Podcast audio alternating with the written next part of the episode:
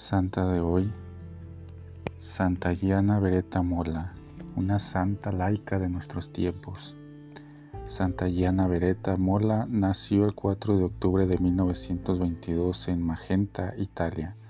En una familia con 13 hermanos se orientó a la profesión de médica, que era una tradición de familia, y se casó en 1955 con Pietro Mola, ingeniero industrial, también militante de Acción Católica. Estaba decidida a formar una familia cristiana y combinar su vida familiar, profesional y apostólica en su proyecto de vida.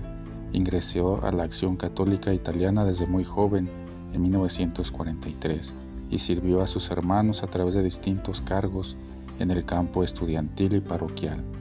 A los 39 años, embarazada de su cuarto hijo, comenzó a tener complicaciones de salud. Hoy su marido de 82 años la recuerda con detalles. Durante el cuarto embarazo, en septiembre de 1961, apareció un gran fibroma en el útero, por lo cual, a los dos meses y medio, se hizo necesaria una intervención quirúrgica. Este fue el inicio de su holocausto. Fidelísima a sus principios morales y religiosos, dispuso sin duda que el cirujano se ocupase primero de salvar la vida de su criatura.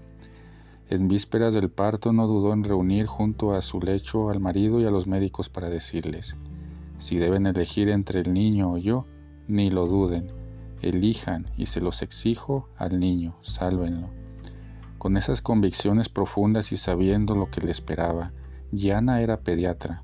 Entró en la clínica de Monza y el 20 de abril de 1962, Viernes Santo, tuvo a su hija Gianna Manuela.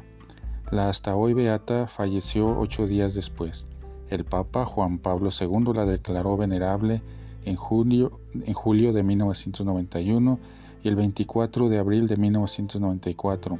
En su beatificación la propuso como modelo para todas las madres.